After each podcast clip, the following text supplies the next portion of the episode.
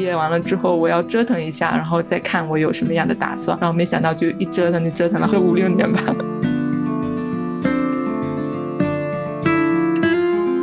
这里的话，我们就要来一个，我现在甚至觉得可以算是《哦妈妈》这个节目的经典环节——外国的月亮特别圆 之荷兰篇。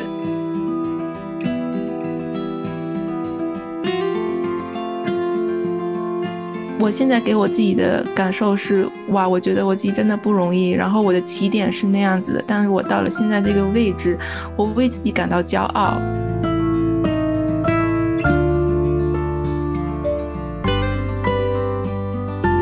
真的就是一直在做自己，也在做妈妈。我没有哪一天是被裹挟的状态吧？现在每一天我都是做自己的状态，这也是我的旷野。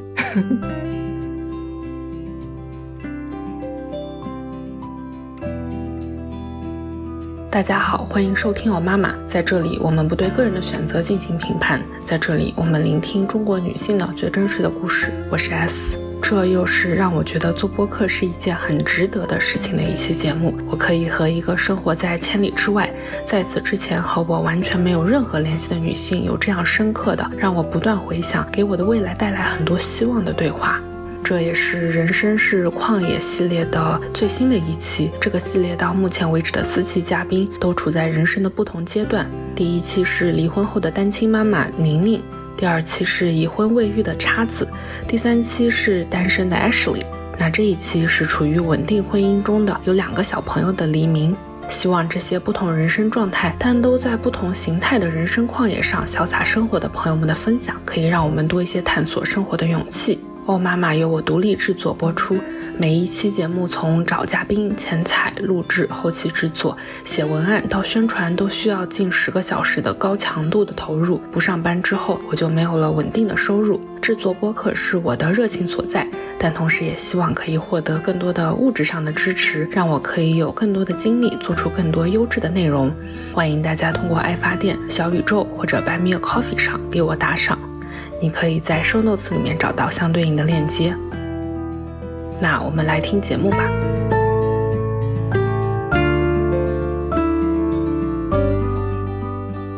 大家好，欢迎收听新一期的《奥妈妈》。今天我们邀请到了生活在荷兰的林敏，请她来和我们分享她曾经的一些所谓穷游的旅行方式，以及她目前在荷兰作为一个全职妈妈的生活体验。那我们请林敏和我们打下招呼，简单做一下自我介绍。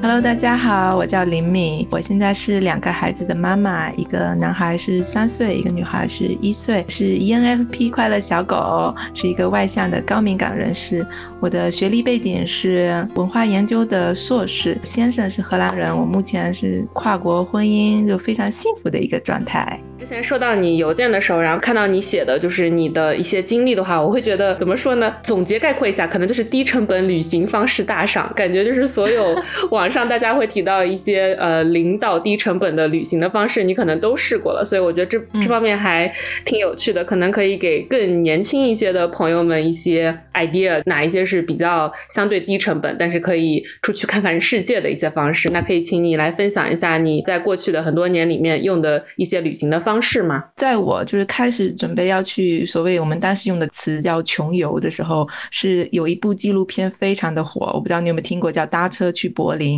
就古月和刘畅对他拍的一部纪录片，这这部纪录片就是说他从那北京开始就用搭车旅行的方式到柏林去看他的女朋友，这个过程就是好像是受虐的一个过程，但是他用的成本就非常低嘛，因为他就是搭的顺风车，就呃路费就不用付了，然后在路上他遇上各种各样的人，然后有很多跟其他的人碰撞出很多很多有趣的故事，这就让我特别特别的向往。自己的第一次穷游的经历就是搭车旅行。我背着我的一个六十升的大背包，走到一个国道的入口，然后就竖起我的大拇指，开始我的穷游。就那时候是呃，二零一零年，是我刚满二十岁的时候，就有点像跟风啊。如果现在我们要说的话，就有点像跟风的形式。这个穷游的模式火起来了之后，我就会发现哦，后来我不是有二零一一年的时候去了西藏嘛，就是在西藏国道上面搭车的人可以排起。起队了，你知道吗？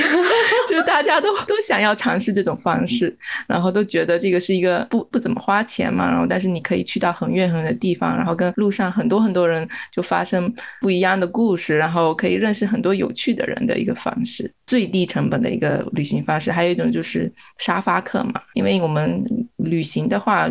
两个比较多的需要用钱的地方，一个就是车费，还有一个就是住宿费。那如果你是以沙发客的形式来旅行的话，基本上住宿的费用也省下来了。沙发客就是我们有一个网站叫 Couch Surfing，这一个网站你可以在上面找一些愿意把家里就空余的一个房间，或者说空余的一个沙发提供出来给旅客们住一晚上或者几天几个晚上的那种方式，然后你可以申请，然后你可能可以用来交换的就是你旅途中的故事啊，或者说你在旅途中带的一些小小的呃纪念品啊，或者说可以真的就把那几天，你就可以当成是这个沙发组的一个朋友，你们也是就变成了朋友的关系嘛，可以认识更多的人。我也曾经当过沙发主，就是我提供我的住处给那些旅客们住，然后我也认识了很多很多很多有趣的人。我觉得这个是双向的一个特别互利的一个事情吧。这两个低成本的旅行的话，是在我们那个年代，我如果可以这么说的话，我们那个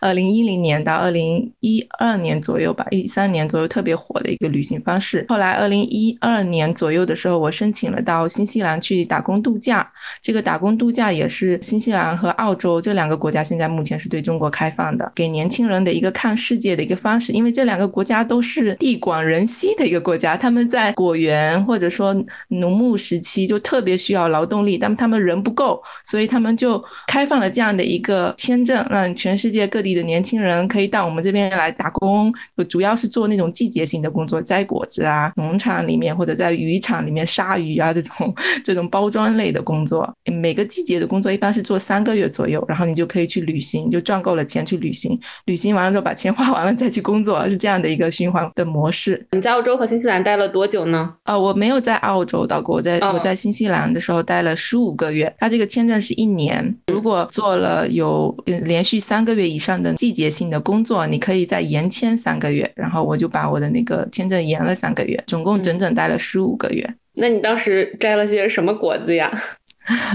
就有奇异果，就是 kiwi，新西兰也叫奇异果嘛，奇异的国家，奇异果的国家。摘了樱桃，摘了苹果、南瓜，然后也在那个鲨鱼的那个厂里面包装了鱼，包装了三个月。那真的是感觉你是真的沉浸式打工去了，因为我觉得现在好像可能最近两年会有一些人是说去了，就纯粹只是希望有一个出去的机会，然后可能去了没有真的去打很多的工。但感觉你好像真的是有结结实实的打工。因为也迫于经济压力嘛，因为你如果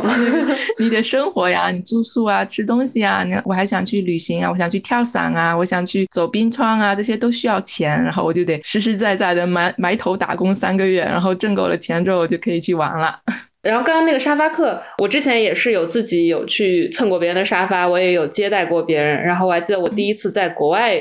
去 couch surfing 是在泰国的时候，而且对方是一个男的，单身的男性。现在觉得好像大家都会就是一提到 couch surfing，一提到沙发就会觉得说啊，是不是很危险？呃，一方面肯定是运气比较好，但另一方面也是我当时真的是完全没有想这些东西，我就是觉得好走。而且那个人他家其实连沙发都没有，我就睡在他的地上，他就睡在床上，然后我们俩就这样聊天，聊到了快早上五点钟，我已经累到就是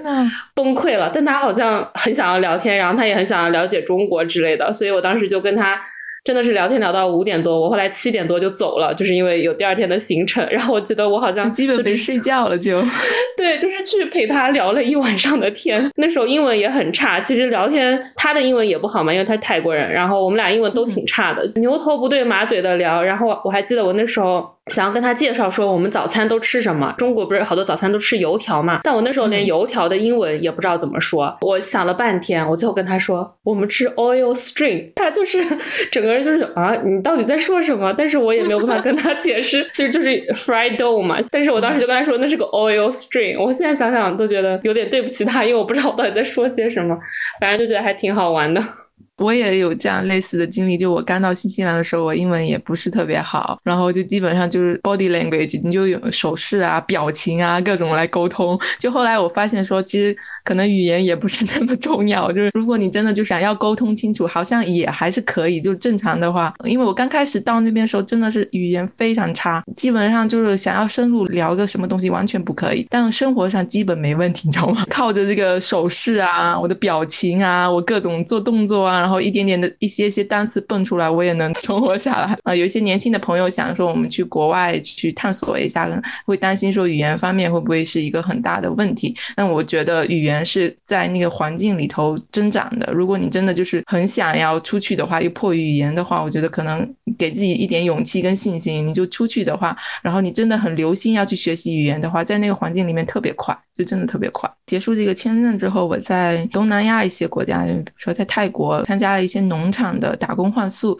就这个农场就是我在帮他们照顾小羊啊、小马呀这些，这这些我在新西兰也做过，新西兰也有很多农场，就是有招那些 helper 过来帮忙的那种换宿的那些人，吃饭和住宿是免费的，但我们要帮他们一天干个三四个小时的活。我在泰国时也也有这样的一些经历，就反正签证什么都到期了之后就回国，回国发现说我完全没有办法适应国内那种高压，呃，人特别特别多、特别嘈杂的环境，因为我可能在新西兰那种很安静的环境里面待了很长一段时间，我的感觉、我的耳朵、我的我的状态就完全没有办法 适应。人多的场景了，然后我就在网上搜一下，说我还有哪些可以出去折腾折腾的机会啊？然后我就找到了在欧洲可以做 au pair，就是互惠生。欧洲那些国家，或者说其他国家也有，美洲那些加拿大、美国都有这些签证。大概是呃二十五岁，有些国家是二十五岁，有些国家是三十岁，就以下的年轻人可以到当地的家庭里面去帮他们带孩子，换取食宿，然后换取一些零花钱。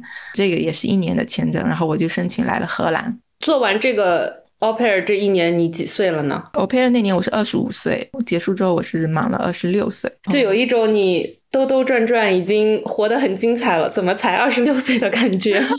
没有没有没有，我是觉得年轻的时候。我后来想到了一个原因，说我为什么就是年轻时候这么折腾呢？是因为我在二十岁的时候读了毛姆的作品，就英国小说家毛姆。然后我甚至把这个毛姆的作品写成我的毕业论文。我的本科读的是中文专业，当时我研究的三本小说是《月亮与六便士》《刀锋》和《人生的枷锁》。这三本小说有一个共性，就是旅行。主人公都在想说，人生的意义到底是什么呢？我们就是每天这样重复、重复、重复，一直到老吗？有什么样不同？的可能性吗？我们能不能再开阔一些视野啊？能不能再看到一些别的东西呀？然后完了之后，我就深深的被 这个观点就洗脑了。我就觉得我没有办法去找工作。毕业完了之后，我要折腾一下，然后再看我有什么样的打算。然后没想到就一折腾就折腾了好几年，折腾了五六年吧。哇，听到这里就我的前三十年就是属于非常的那种亚洲式的乖小孩的路径，按部就班。本科毕业了就去读研究生，研究生毕业了就立马开始工作，一直工作到去年我被裁员之后。后我就没有再工作了嘛，可能就这个人生的步调是不一样的吧。你的那个探索的阶段，可能更多探索阶段是在二十岁出头。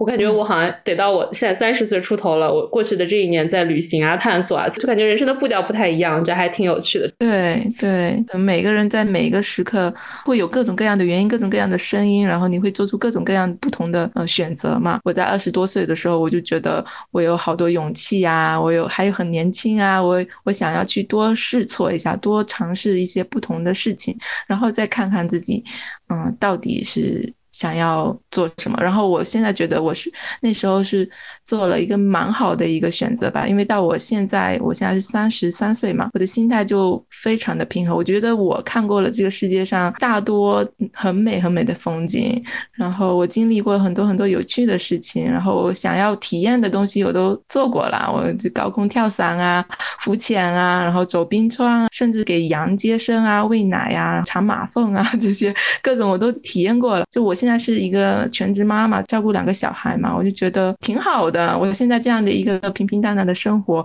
我也觉得很知足，因为我之前可能就充分的我的野的心已经放出去了，我现在已经没有那种很野的那种感受了。但我还肯定还是会保持对很多事情的好奇心啊，我还是会想要去旅行啊，去探险啊什么的。但可能没有说像二十几岁的时候，如果你把这份很野的心压抑下来，我觉得之后可能没有办法像我这样子这么 平心静和静气的享受这种很平凡的生活吧。我猜测哦。这里的话，我们稍微跳了一点，我们现在再跳回去一点点，把时间再往回拉一点。做完这个 au pair 之后是二十六岁，然后之后你去做了什么样的事情呢？最后我就是发现我特别喜欢荷兰这个地方。就特别开放、有活力的一个一个国家，然后特别包容。荷兰是全世界就是最早接受同志婚姻的国家，然后它这个国家也，嗯，安乐死合法化，觉得这个地方太适合我了。我也是这样一个非常 开放、喜欢 diversity 的、很喜欢多样性的一个人，就决定说我要来这里学习文化研究这一类的专业，就申请了来这边的研究生。但因为我的本科跟研究生专业有一点点出入，读了一年的预科 pre。Master 七年到一八年是读了研究生，一八年的十一月是研究生毕业。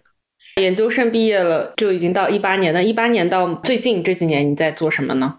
还没有研究生毕业的时候，就遇到了我的老公，他叫汉斯。就我们是一见钟情，就我们第一次见面就开始聊说以后要生几个孩子之类的问题了。他比我大两岁半，就是他那个时候是快三十岁的一个年纪，然后他觉得这个时候遇到我，还有我那个时候遇到他，就觉得是正好的一个时间，然后我们就决定同居。同居完了之后，我就跟他搬到，嗯，他。嗯，一直在的这个小镇，这个小镇非常的小，就找不到工作嘛。对我来说，一个国际生来讲，就非常难找工作。尝试了一段时间之后，就放弃了，因为真的很难。然后我自己就做了一些公司，然后自己办公司就做定制旅行的业务嘛。遇到疫情了，疫情之后就这个业务完全就做不了了。然后当时就想，那我要干什么呢？就我也不能闲着嘛。我就过去十年我就没闲过，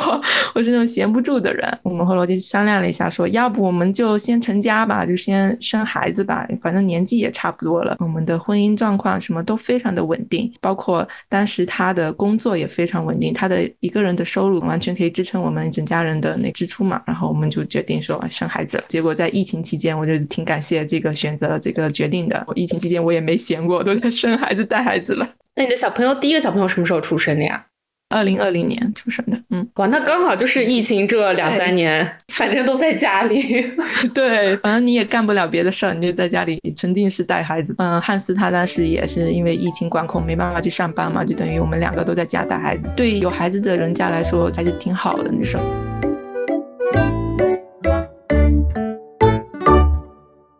里的话，我们就要来一个，我现在甚至觉得可以算是《哦妈妈》这个节目的经典环节—— 外国的月亮特别圆，指荷兰篇。因为之前我们有录过美国篇、加拿大篇，还有德国篇，那今天就来录一下荷兰篇。可以给我们介绍一下荷兰的生育政策啊，就是生之前、生之后双方伴侣给的一些 benefits，给的一些条件啊之类的，可以给我们大概介绍一下吗？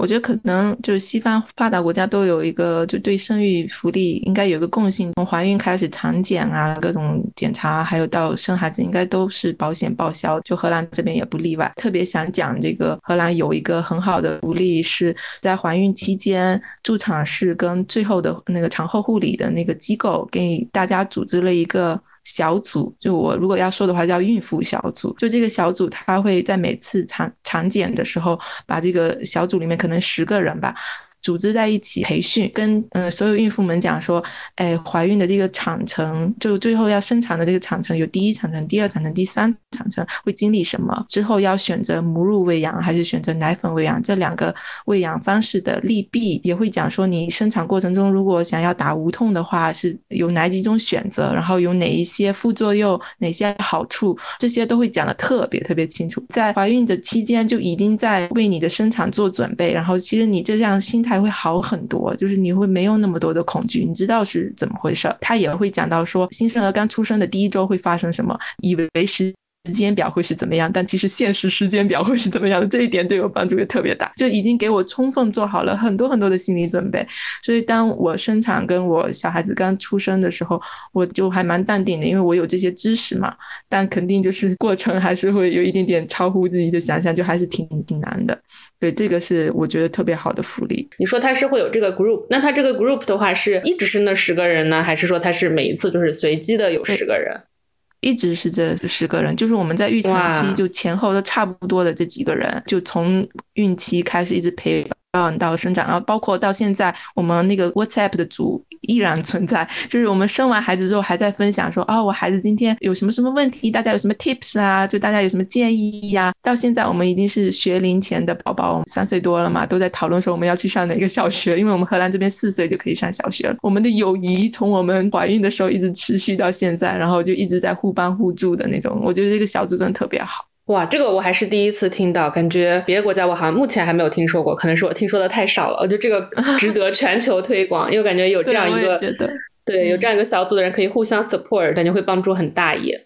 我好像发现我这边就是因为这个是纯荷兰语的小组嘛，然后身边的可能一些华人妈妈就没有去参加，因为他们会怕说荷兰语听不懂什么之类的。我当时其实荷兰语也没有很好，但是我就很勇嘛，我就想说我要去练习，半知半懂的，然后就把那些什么我们会做一些课件什么的，我就把它拍下来，然后回去好好研究，然后是一个提升荷兰语的一个很好的方式，就推荐给大家。哇，那这个真的很好。那对于比如说产假之类，因为你提到你的伴侣当时是有工作的嘛，虽然是疫情。期间，那荷兰这方面的，比如对于伴侣那一方的产假之类的是怎么样的要求？有有什么样的福利呢？正常来说，就是伴侣那边他是无条件会有一周的那陪产假，但是你在一年之内都可以再请六到八周的时间吧。就伴侣孩子一岁之前，你都可以请掉这，就是还是有百分之七十的工资，就还是会发放给你。妈妈是其实不是很长。他从，比如说你要快要生的时候，你前一个月你就其实就已经在休。产假了嘛，然后到孩子大概三个月的时候，这这个我们的妈妈的产假是四个月，就不是很长。就荷兰这个这点可能 并不是很好，但他们有那种带薪的那个吸奶，就背奶妈妈如果在那个公司里面想要吸奶的话，这个是他的福利，就是它是可以带薪，每天你可能你需要可能两三次去吸奶都可以的，公司会给你这个钱，然后会给你这个时间让你去做这个事情，而且有专门的母婴室，就专门一个房间让你来。吸奶，而且环境都特别好。我一个朋友，他刚刚生了孩子，然后他现在回去上班了，然后看到他吸奶的那个环境，真的太好了。生完之后三个月，确实感觉有点短。嗯，这边三个月就可以去托儿所了。就一般来说，这边的爸爸妈妈不会这么早送过去，就妈妈还是可以再稍微请请长一点的时间吧，看公司的政策吧。有一些他们甚至就是我说那我无薪吧，不用薪水，然后我就要请掉这个时间跟我孩子在一起，也有的。一般来说，他们也会叫他们的父母来帮忙嘛。大家以为说这个外国的婆婆什么妈妈不会帮忙，其实大部分来说，你如果关系好一点的或者住的近一点的方便的话，就外公外婆或者爷爷奶奶已经就是退休。了的话，都会来搬一天的。就比如说一周，嗯，爷爷奶奶来一天，然后一周里头那个外公外婆来一天，这样就两天就有人带了。然后爸爸妈妈就爸爸休一天，妈妈妈休一天，然后可能去托儿所就一天就够了。哇，那感觉还是还是要全家人一起 养小孩太辛苦了，让你就是没有时间内耗，你都没有时间想什么，你就天天就在那边轮番撞撞撞。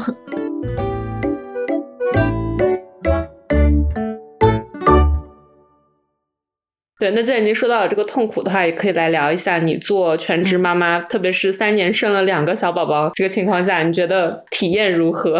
我目前觉得挺挺好的，因为可能我孩子大一些了吧，我的女儿已经一岁多了，然后儿子三岁，在我二胎一岁之前都会比较辛苦，就是一岁。之前的宝宝他的生理需求比较大嘛，然后就比较累。现在我好很多，但我回想起最辛苦的时候，应该是我刚生了我的一胎，他叫雨果。我刚生了雨果的时候，他是一个高敏感宝宝。如果没有开到高敏感宝宝或高需求宝宝盲盒的妈妈们，可能真的没有办法就理解我 说的这么多的心酸。他是晚上不睡觉的那种，他晚上可以就睡一会儿，半小时他就醒过来，疯狂的哭，疯狂的哭。就你要抱他起来走来走去，走来走去。或者去走楼梯，他才会停下来。然后你一放下来，他就哭哭了，一放下就哭。他从四个月开始吧，就睡眠倒退期的时候开始，每天晚上都这个样子。经常他就是会哭一个多小时，就疯狂的嘶吼。就哭一个小时，然后就停不下来的那种。孩子哭闹的话，就对你的精神啊、身体都是很大很大的挑战。对我来说，最痛苦的是这一个。但是我觉得我能熬到现在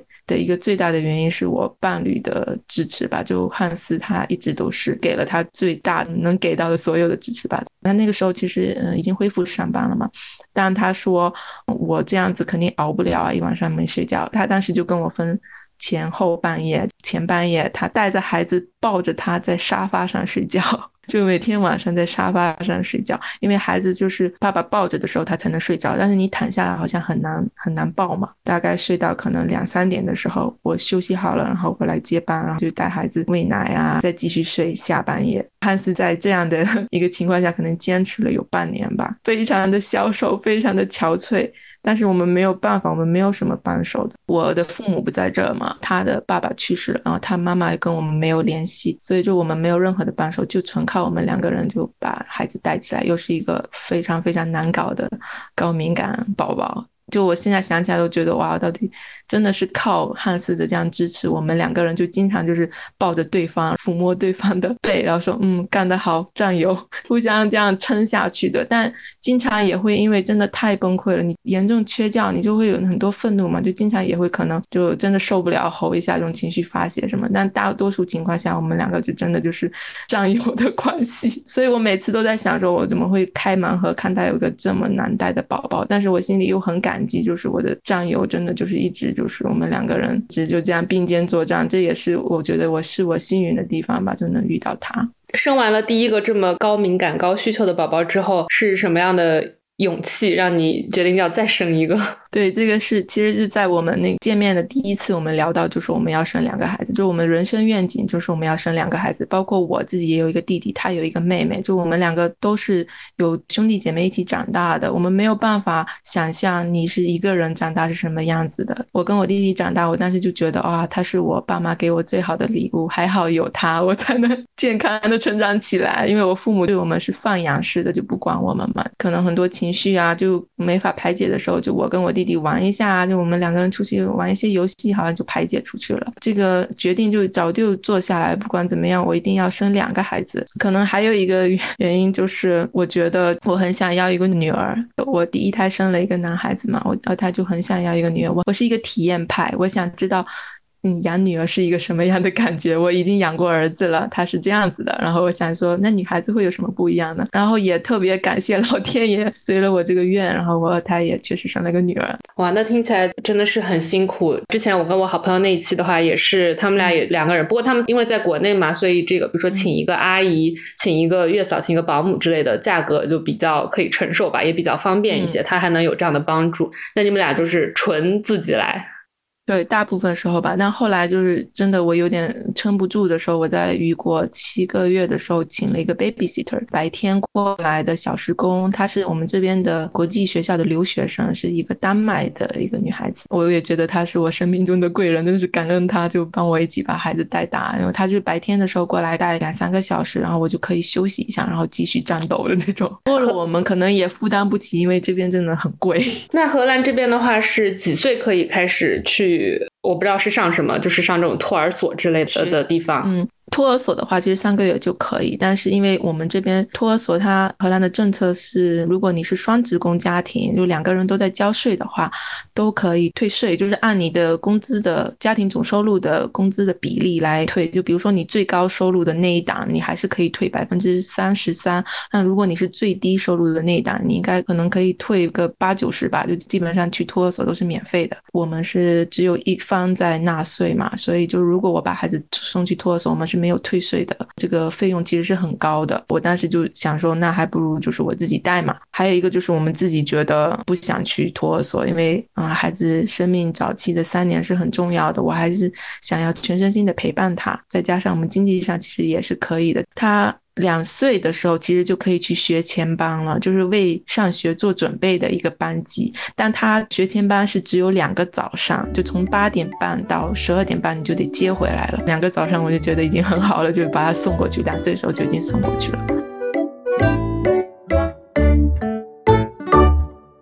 既然就已经说到了全职妈妈，我觉得这个肯定是必须要讨论一下的事情。在这个年代，成为一个全职妈妈，特别是你，你是一个已经思考过自己、思考过人生的一个人，然后你选择成为全职妈妈，就除了说当时那个，因为你前面有提到说当时确实是在那个地方很难找工作，但除此之外的话，你会有哪一些考量吗？嗯，我刚开始的时候其实也会有很多挣扎，我会想说我不甘心只做全职妈妈，所以在孩子刚出生之后，我虽然就很累，但是我。一有时间，我还是在想我要搞什么副业啊，赚些什么钱啊。我还在学荷兰语，包括我刚生完没多久，我就继续去考驾照。就在荷兰这边考驾照特别特别难，我心酸啊。但我还是继续去考驾照，我就觉得我不甘心，我一定要多做一些事情来证明我的价值。然后后来到雨果睡得特别特别不好的时候，我依然就是坚持，就把他哄睡着了之后，我下来学荷兰语，我在考荷兰语的 B 二，就那个等级考试。这个 B 二其实很。难的要做很多的嗯准备，然后我就把他哄睡着的时候，我就下来开始做题，然后就开始练听力各种的。然后他有可能就是半小时或一一个小时，他就会醒过来，然后我就停下来去上面去哄他，可能要哄个二十几分钟、三十分钟把他哄了，然后再放下来。我又下楼就开始继续做题，可能做到十点十点钟左右，然后再跟他一起去睡觉。坚持了可能有。半个月左右，我把那个考试考出来之后，我发现我整个人可能就真的是到了一个极限。就如果我再这样下去，我可能会死掉的那种，缺觉到你可能走在路上你就容易撞到什么东西，就整个人已经精神涣散了。但我还是不甘心，我就觉得怎么可以只做全职妈妈呢？怎么可以只把自己的时间全部托给孩子，而没有任何其他的成就呢？我还是。不甘心，然后真的让我放下这个不甘心，放下这个执念，是在雨果一岁的时候，我们两个都生了一场大病。那个时候，其实我们把雨果送到那个托儿所，就每周送一天，因为我觉得说我不能被他捆绑，我要让他去托儿所，我自己要做点事情。其实那一天我也做不了什么事情，因为真的很累，上个驾校啊，做点题你就已经过去了，就真的做不了什么事情。但是他去那托儿所一周一天，就让他。一直在生病，一直在生病。我那时候不知道，因为他们都说，嗯，小孩子去托儿所生病很正常的嘛，就没有关系啊。你更新一下病毒库。但我不知道，如果他是高敏感孩子，我在他一岁的时候我才知道他是高敏感宝宝。高敏感宝宝如果生病的话，其实真的是会比较虚弱。就我自己也是，我小时候如果我生病的话，都会很严重，我都需要去医院各种各种点滴。就他这是一个身弱的一个体质。然后他生病完了之后，就真的特别特别严重，脱水，就是他那时候是肠胃炎，就上吐下泻，然后脱水特别严重，都吓到我跟汉斯整个人都吓到浑身发抖。我们就马上打了急诊，到了急诊之后马上就送医院，然后检查了之后就马上就是输那个输液嘛，输到他的胃里面去，不然这个脱水非常严重，尤其是对一岁的宝宝来说。我那个天晚上就抱着他也不敢睡觉，我俩就躺在医院的那个病床上面，汉斯不能在嘛，因为疫情期间他必须回家，就。我戴着口罩就抱着他在床上就躺在那里就不敢睡觉，我就一直看着他，就扶一下看他有没有在呼吸什么，就很害怕失去嘛。他其实就是后来出院之后，他还是不吃东西，就是因为吃不了嘛，吃完就会吐，还是特别虚弱。我就一整天就一直抱着他，就没有停，我都不敢离开他一步。我上厕所也抱着他，然后我自己吃东西什么的我都抱着他。然后就很害怕，然后一有什么动静，我 因为汉斯上班了嘛，就说我就给他打电话说你赶紧打急诊，赶紧打急诊，就是我很害怕。痊愈了之后，我才意识到什么是最重要的，就是你照顾好他，真的是已经很不容易的一件事情了。当即我就停掉了那托儿所，我说这个冬天让他安稳的过去吧，不要再有新的病毒了，我好好的照顾他吧，我也不用着急现在去考驾照，我也不用着急，我非要把荷兰语学到一个程什么程度，我不用。着急去证明我的价值，我现在把它好好养大，可能就是我的价值。然后我就那一刻我就 顿悟了，可能是这样。哇靠！我 对不对？我都说脏话了，哎，我眼我眼泪都听出来了，就是那个想象那个场景，真的是，我觉得，对，哇，我就觉得，嗯，真的，这养小孩太辛苦了。对对对，但是他的 reward 就是他给我们的幸福感也是无与伦比的。包括他现在已经三岁了嘛，他经常就会被他就暖到暖到，就是哦，就是那种就不舍得他长大的那种，他非常非常的暖。他是一个很敏感的孩子。他会时时刻刻就在意爸爸妈妈的感受。爸爸好像有一点点不开心，他就会过去问说：“爸爸，你是不是不开心啊？我做什么可以让你开心一点啊？”包括有一次，我就不小心在走路的时候踢到桌角，哇，我的小指就是踢到，哇，整个抽筋特别痛，然后我就啊啊啊惨叫嘛。雨果就走过来，把我的脚就捧起来，然后自己亲了一口，说要摸摸，说哦妈妈摸摸。我第一反应就是啊，我的脚会不会很臭？就是那种。但但其实就是更多的是那种感动，就是这个小小的小小人给我带来的这些细微的感动，就是每天都会把我融化的那种，痛并快乐着吧。前面的话，我们你也有提到说，感觉可能是因为年轻的时候用各种各样的方式去看过世界，所以现在会觉得心态比较平和一些。可以展开说说吗？我是觉得我年轻的时候已经都把我想要做的事情可能都做完了吧。我是一个很很热爱冒险，就热爱去看不同的世界的一个人。我现在就可能更能心甘情愿的生活在这个小镇。就以前有一个朋友就来这个小镇来看我的时候，他就说：“天哪，你竟然为了爱情，为了汉斯来搬到这么小的一个地方，这里甚至没有一个正宗的中餐店，你怎么活过来嘛？”但是就会在想说：“哎。”我是因为汉斯搬过来的吗？我是真的失去了很多吗？我就找不到工作了吗？就我会在这边还是会有一点点怀疑。近段时间吧，今年我突然间就是意识到了，其实我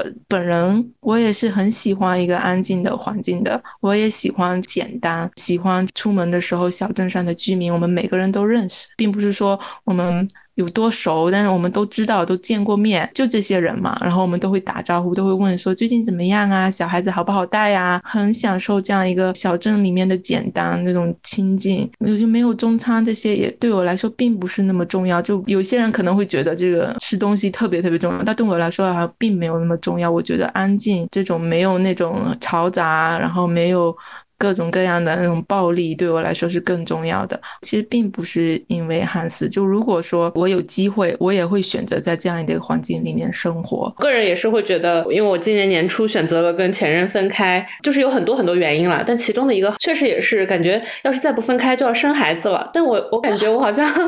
还没有。没有做好那个准备，家里人一直在催嘛，特别是我们是温州的，就属于那种你结婚第二年要是不生一个，人家都是那种你要不去看个医生，我给你推荐一个。之前的话就一直就催着嘛，但是后来我也意识到，确实就是在我们那边啊，就是感觉我的年纪我也三十多了，然后对方也三十多，好像你再不生一个，你就对不起人家列祖列宗的感觉，所以我就是那种算了 算了，我我也不想跟你吵架，我也不想再去对抗你的父母了，那我们还是分开好了，你找一个愿意跟你生孩子的人。但我确实会觉得有很大一个原因是，可能是因为之前的。那种探险啊，或者是对于世界的探索还不够多，我会觉得我不太心甘情愿的说，在这个时没有体验够是吗？对，我不太心甘情愿说，在这个时刻就就生孩子，因为你一旦生孩子，可能最起码像你说的两三年时间里面，你哪儿都去不了，就没有办法说服。可以带着孩子去旅行，但是会很辛苦，就是就感觉说你至少是一个有牵挂的状态，你很难说像我现在这样，我明天说走就走。我确实觉得好像是。可能就是因为二十多岁的时候探索的不够多，所以就导致我现在三十来岁了，还是觉得嗯，我没有办法，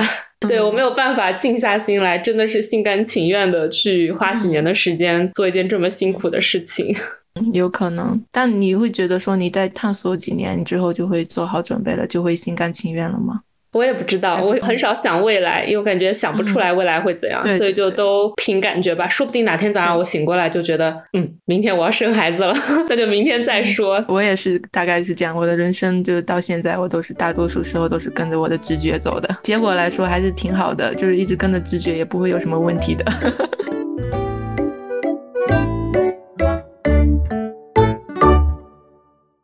那我们下面一趴的话，我觉得也是之前我们聊过一次之后，我觉得很想要聊的一个话题吧，就是关于童年和这种代际之间的 trauma，代际之间的这种创伤，要怎么样把它停在我们这里的一个比较严肃的话题。自己的话，对这个事情也是有很多的思考，也是让我觉得还不想要生小朋友的。原因之一就是觉得好像我还没有完全的去和以前的这些事情和解，所以会很担心说，如果我要是生一个小朋友出来，然后会伤害到他。可以现在聊聊你的童年的成长环境大概是怎么样子的吗？我刚才有提到一点点，就是我父母对我跟我弟弟是放养的一个状态，但并不是说他们选择这样，是他们没有办法。我们是农村家庭嘛，父母是到城镇里面去打工，他们要把所有的时间都放在生计上面，就基本上没有时间来管我们了。就我过去的二十多年，我都觉得说，哎，我父母已经尽到了养育的责任，我不应该再对他们有心存芥蒂吧。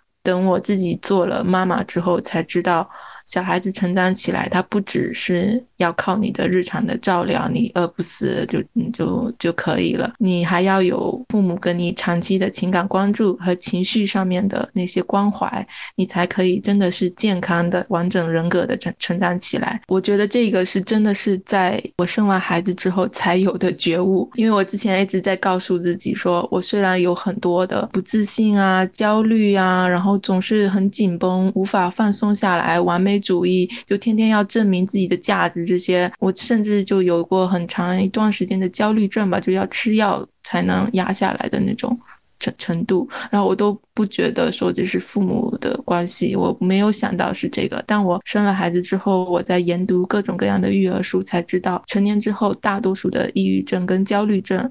它的最主要原因是你。童年的时候，你的情绪没有被得到疏解，这些情绪一直累积累积下来，到后面的一个爆发吧，后面就可能一点点小事就可以把这些情绪就爆出来。这是我的童年的一个是这样成长起来的。就我决定生孩子的时候，并没有考虑。说我的这样的一个状态怎么样？因为我是觉得说我跟我的伴侣的亲密关系特别的稳固，然后我也对他特别有信心。我如果想要生孩子，我就想我的孩子就跟我的伴侣是一样的，就是我希望我孩子能成为我伴侣这样的一个人。所以我是对这个对我的伴侣有信心，但我对自己可能会存在一些些的怀疑。但我觉得我有一直都有成长性的思维嘛，我就觉得我会一直在成长，我会一直变化，然后我会看书，我会学习，去培训，去参加培训。然后我肯定会是一个好妈妈的话，我会一直会越来越好。我就抱着这样的一个心态生下来孩子，然后事实证明确实是这样。就是我看育儿书的时候看到了这一点之后，我就慢慢的就是在养育的过程中也在养育我自己。我刚才说到说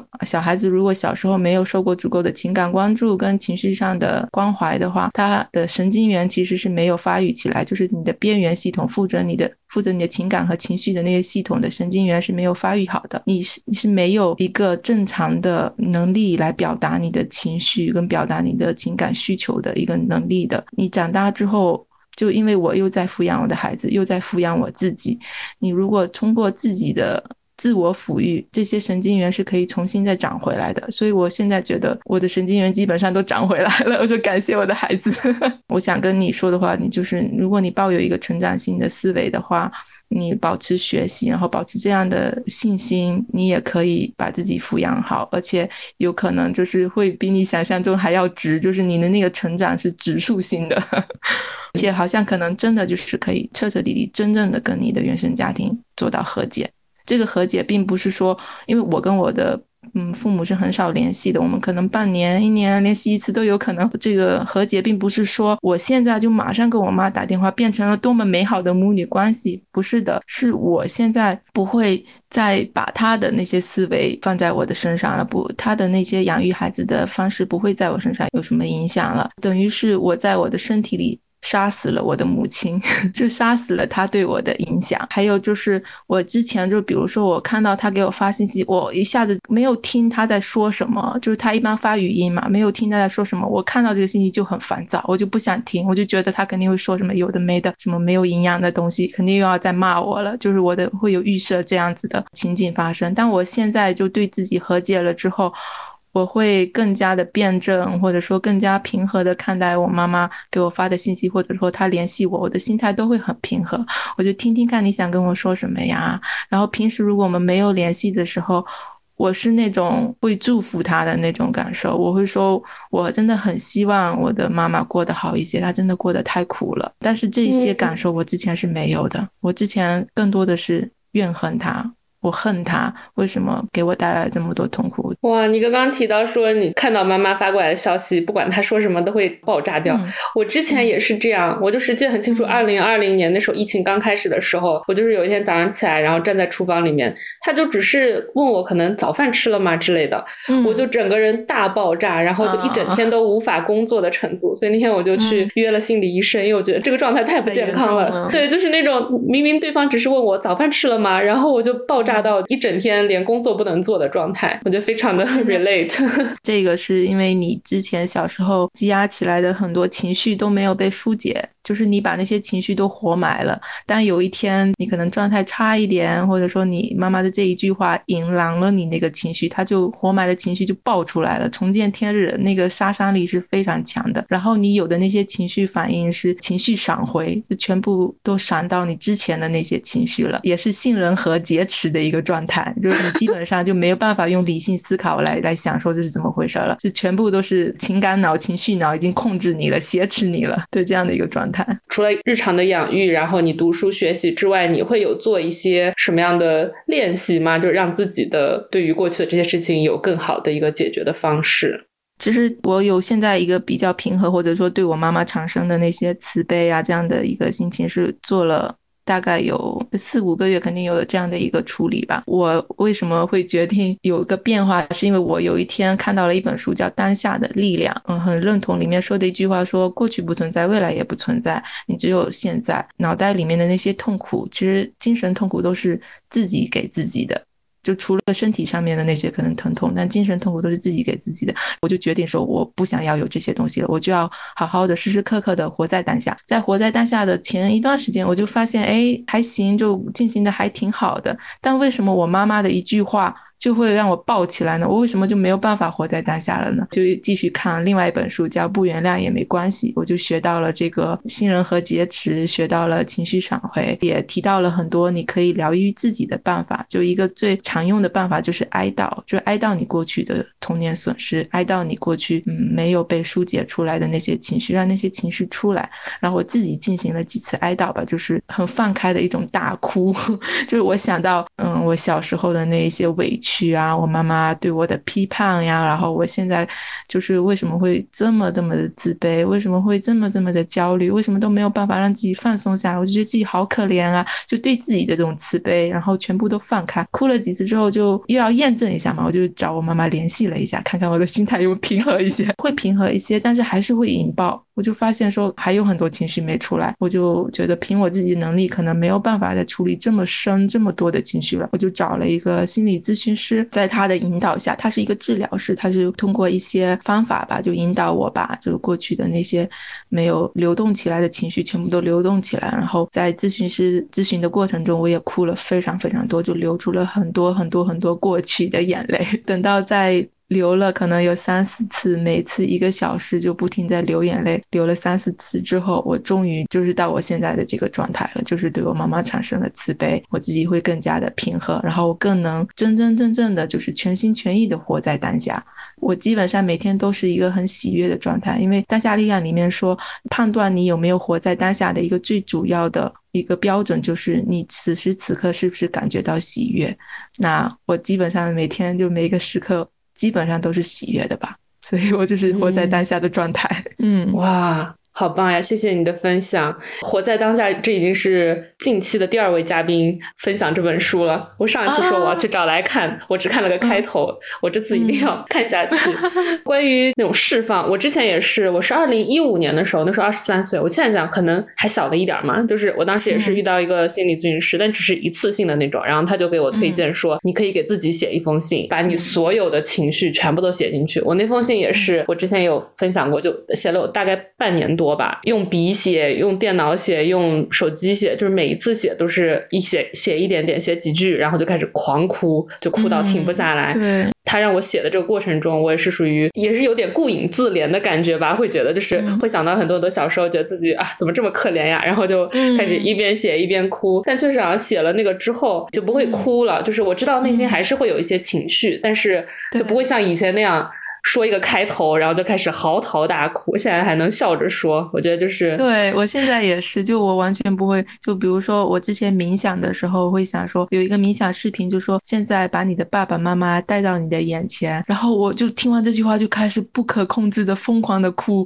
我的天呐，就是就是这句话我就已经受不了了。但现在就是比如说我在听这个冥想音乐的时候，我就很。就很平和，我就说啊，带到眼前，然后告诉妈妈你想跟他说什么，告诉爸爸你想跟他说什么，然后就真的很平和了，需要一些时间了，但是肯定能做到的。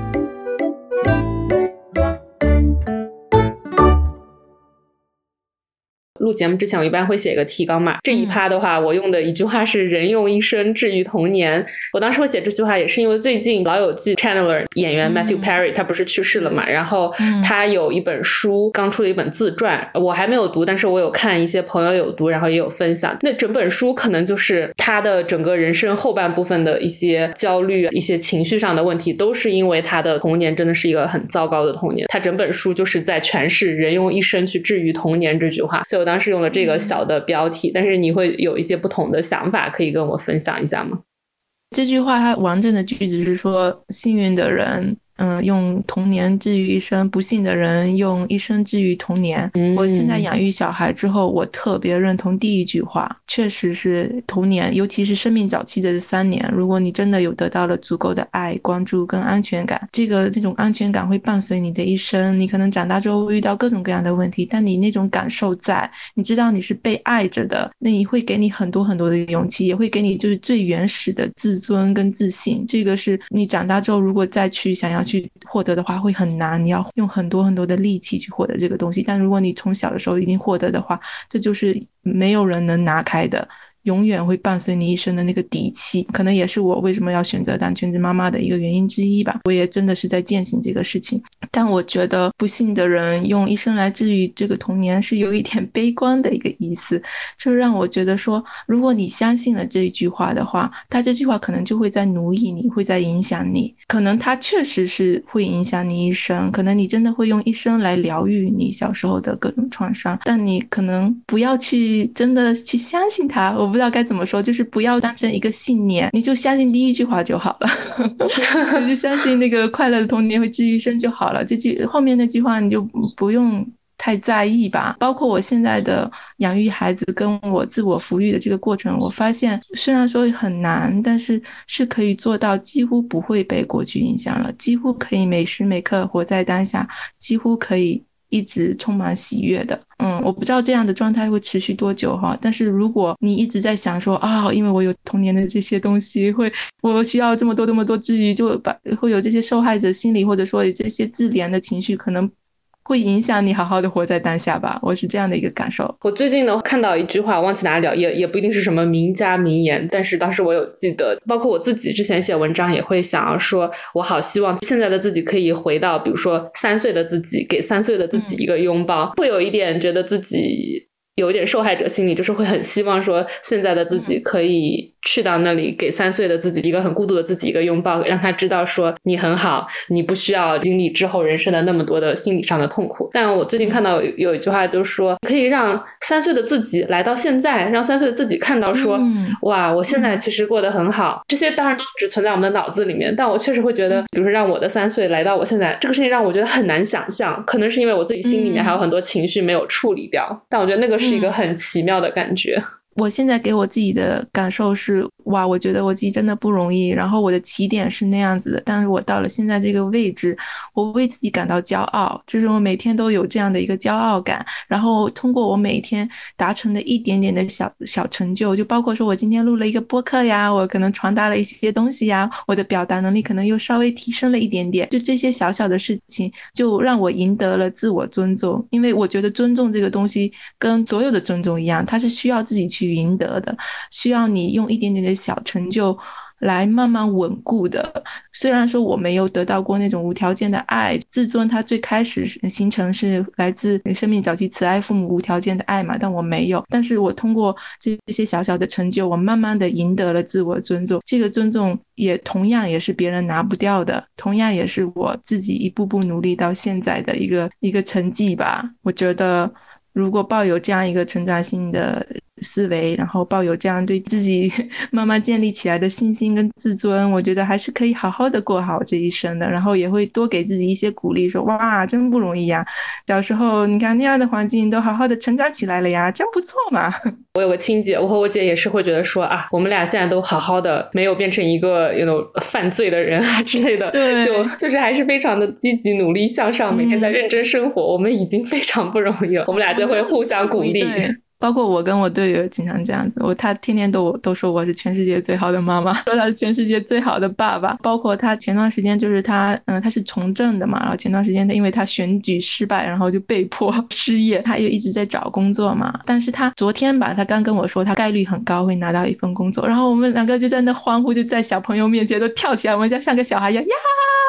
呀，就是那种给对方鼓掌，就是就是那种你的小成就跟你最亲近、最重要、这世界上最重要的人一起。庆祝的那种喜悦感，我不知道该怎么形容，就是真的非常让我觉得动容，让我觉得哇，我可我们可真棒，就是那种，就 然后慢慢的互相稳固我们的自尊，互相让我们对未来有更多的确信，就对我们自己的能力有更多的确信，就一步步都在变得更好，而不是说我好像一直就是被童年影响，没有，我觉得没有，我觉得一一直都在变好。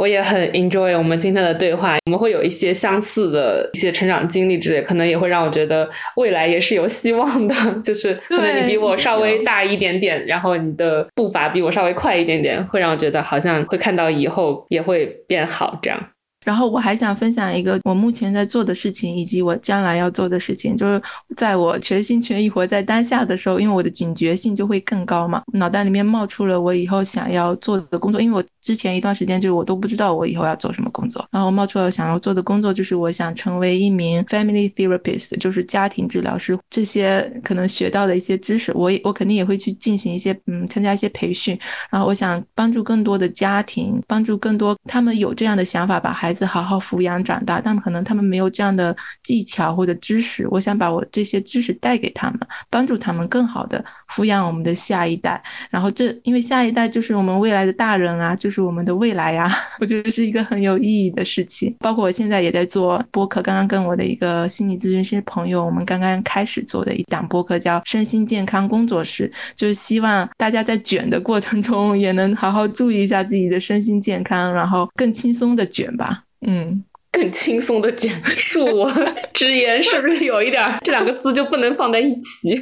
就是你还是可以努力奋斗啊，还是怎么样？但是你可能有一些些小的方法，然后在卷的过程中保持身心愉悦啊，身心健康啊，不要有那些亚健康啊、压抑啊，或者说情绪不流通的情况啊什么的。好的。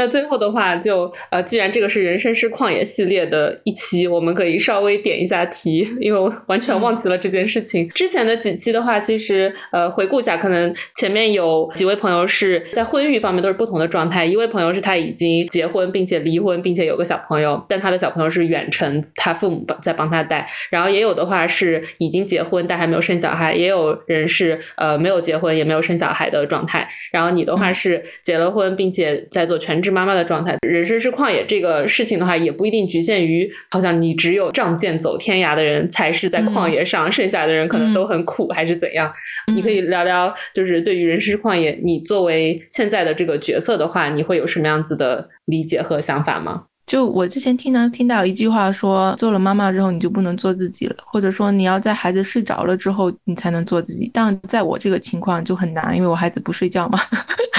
基本上他就一直醒着，然后他睡眠时间特别短，就是那种。后来我就想说，如果是这样子的话，那我永远做不了自己啊，那也太惨了吧。然后后来我就发现说，不行，我还是要做自己。然后我做自己是怎么做的呢？就是我跟孩子在一起的时候，我也真的是在。享受跟他在一起做的每一件事情。就比如说我们在拼乐高，哇，我也好开心啊，因为我小时候没有乐高，我不知道这个怎么拼，我也在学习。怎么拼它？然后我在学习这个拼图怎么拼，我在学习他的绘本里面在说什么。我小时候甚至没有绘本，就没有人给我读过故事。我好像是读给他听，也在读给我自己听，在看这个绘本里面是怎么画的呀，在怎么构建构造这个故事。我希望我以后也能多写出一些就对别人有启发、有帮助的文字。我也在学习，我没有说我是以孩子为中心在做事情，我是。让孩子参与到我的生活里面，就我，比如说我白天早上起来，我要开始弄厨房里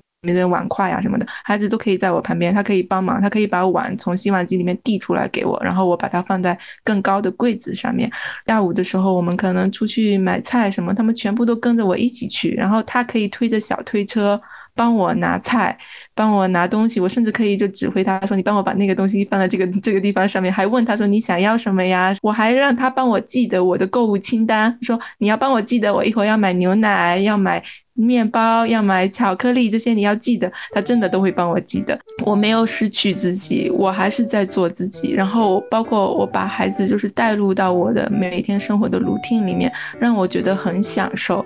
让我觉得这一点都不苦，很开心的一件事情。然然后孩子也很享受，因为他知道他帮了妈妈做这些事情，他也会很有成就感。然后我也是一个比较放手的妈妈，会可以让他做决定，我可以让他做很多很多事情。我知道他的。能力在哪里？我会充分的发挥他的能力，就是因为我全心全意和他在一起，我是最了解他的那个人，他也在帮助我更好的了解我自己。真的就是一直在做自己，也在做妈妈。我没有哪一天是被裹挟的状态吧？可能之前有，但现在没有。现在每一天我都是做自己的状态，这也是我的旷野。